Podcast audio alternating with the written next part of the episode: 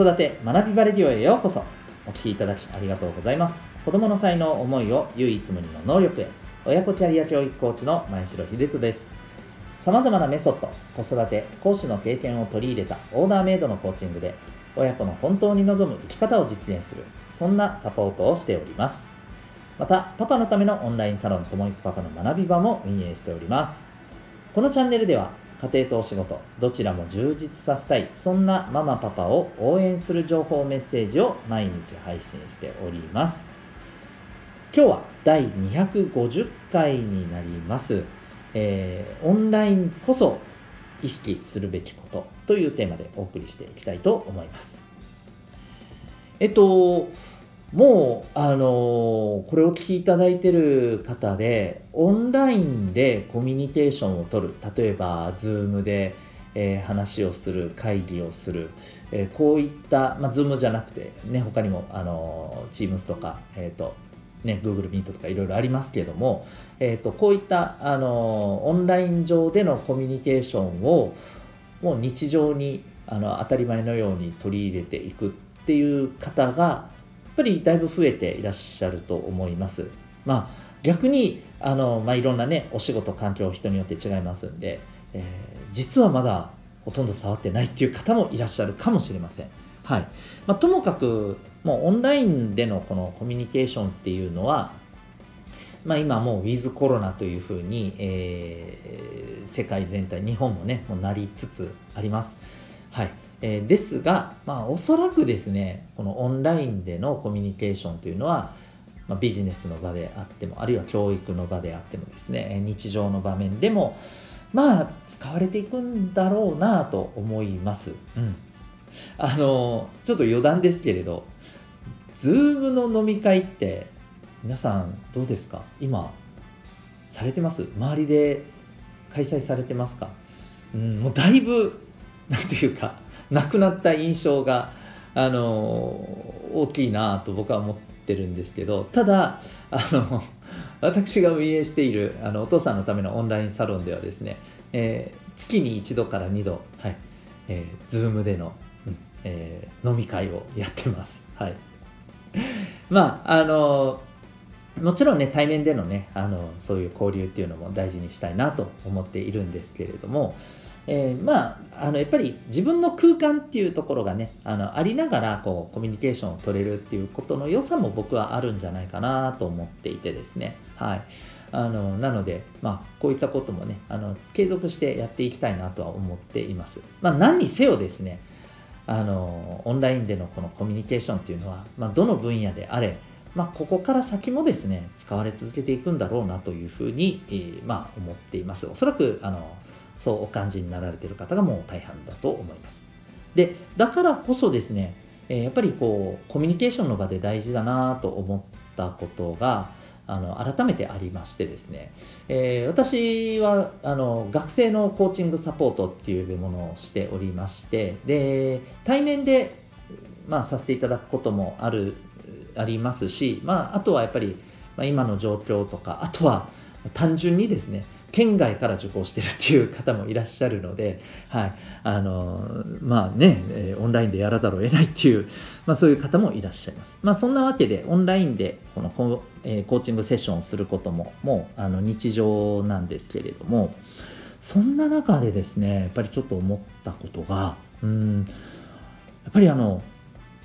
コミュニケーションのですね、うん、なんていうのかな、テンポっていうのは、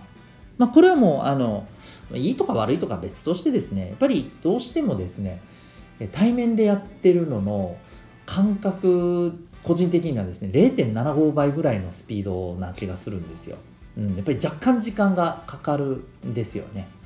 で、えっ、ー、と、なぜかというと、やっぱりあのオンラインなので、その時の電波の状況だったりとか、こういったところもあって、こちらが言ったことが相手に伝わる。逆もそうですね。相手が言ったことがこっちに伝わってくるっていうのがやっぱりタイムラグが起きますよね。で特にやっぱり私がセッションの中で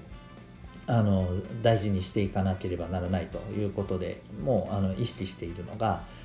相手の,、ね、あの例えば、ね、中学生の子だったらこの中学生の子が僕が言ったことをちゃんと、え、届いているのか。届いてあなるほどねっていうふうにこう納得納得というか、まあ、理解できているのか、うん。えー、この辺を僕はまあ常にあの反応だったり、ね、それも、えー、体の動きの反応だったり表情だったりもちろんあの声での反応。あはいとかねそういう相づちがあのあるかなとかも含めて、うん、声のトーンとかもありますよね。こんなのも含めてやっぱりこう聞いているんですけどどうしても対面よりもやっぱりここのタイムラグっていうのがどうしてもあるんですよね。なので、えーまあ、やっぱりこう丁寧に丁寧に、うん、あのやっていくっていうことがやっぱ改めてねあの大事だなと思っていてでこれが逆にですねうん意外とやっぱり起きてるなっていうのがこの何人かの子たちで例えばあのこれも Zoom を使ってですね、えー、講座、まあ、授業をしてしていたりするんですよ。うん、あのえーまあ、ちょっとこれもすいませんね、宣伝っぽくなって申し訳ないですけど、あの私がやっているオンラインのコミュニティ、えー、民学という、あのこれは小中高生向けのね、あのまあ、オンラインサロンというかオンラインコミュニティがあって、はい、そこでね、あの週に1回授業をしてたりするんですね。で、この授業っていうのが、まあ、学校ではあの学べないような、えー、心理学やコミュニケーションのことだったりお金のことだったりこれからの働き方のことだったりですね、はい、こういったことをこうシェアさせていただいてるんですけど。でそれについてちょっと考えていくみたいなはいあのまあ、授業というよりはねちょっとみんなで勉強会みたいなねそんな感じのことをしているんですがあのそこでですねやっぱりこう学生同士のコミュニケーション例えば中学生と中学生中学生と小学生とかね、えー、高校生と中学生とかですねなった時にやっぱりねこの相手がちゃんと受け取れてるかなっていうことをうん確認しないままどんどんどんどん喋っちゃってる。っていう場面がやっぱりあったりするんですよね。うん、なので、えー、あここってやっぱりすごく大事だなとこれ多分対面だったら、えー、まあ大丈夫なんでしょうけどまだまだねあの少なくともついてはこれると思うんですけど、えー、これが Zoom とかになると相手の電波の状況によってはこれどっか聞き落としてるんじゃないかとで聞き落としても聞き返しにくいじゃないですか。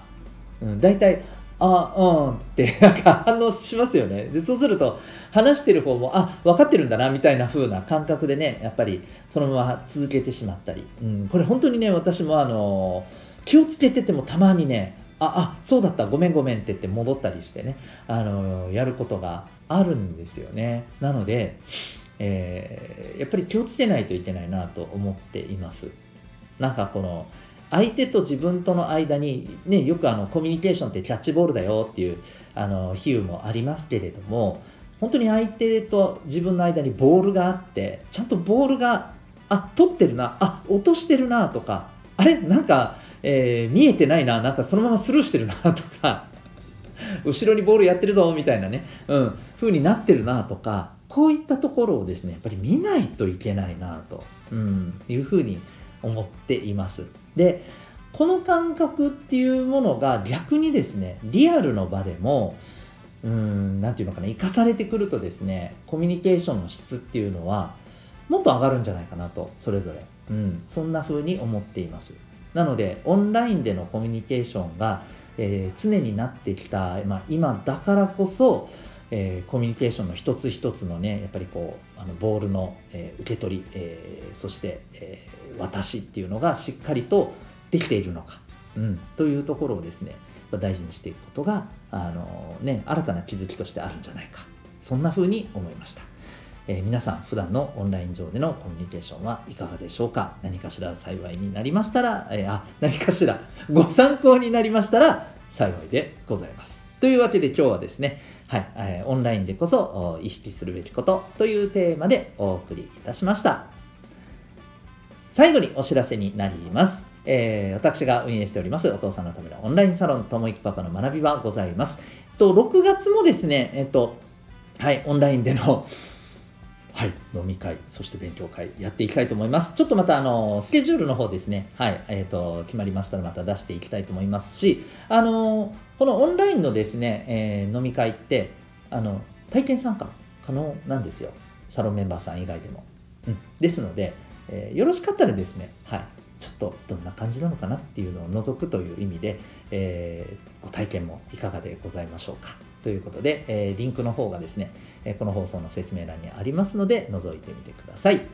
はい。それからですね、もう一点あります。え6月の19日の日曜日にですね、えっと、西原町のカフェの方で、はい、あの、ランチ付きでですね、えー、指紋のセミナーを行います。あの先日もですねこれ大好評だった指紋のセミナーですね、えー、指紋を見ることでその人の持っている、えー、生まれつきの特性才能というものを科学的にかつ簡単に分析することができます占いではありませんそして赤ちゃんでも指紋あるのでですね分析が可能だったりしますはいえー、で今度あの19日にこのランチ付きでのセミナーを開催するんですが、えー、もうありがたいことにですね、えーともう満席まであとわずかでございます。まあ、本当ごく少人数でのね、開催ということでさせていただくんですけど、えー、わずかですので、もし興味がある方は、えー、お急ぎ、はい、ご確認ください。それでは、えー、ここまでお聴きいただいてありがとうございました。また次回の放送でお会いいたしましょう。学び大きい一日を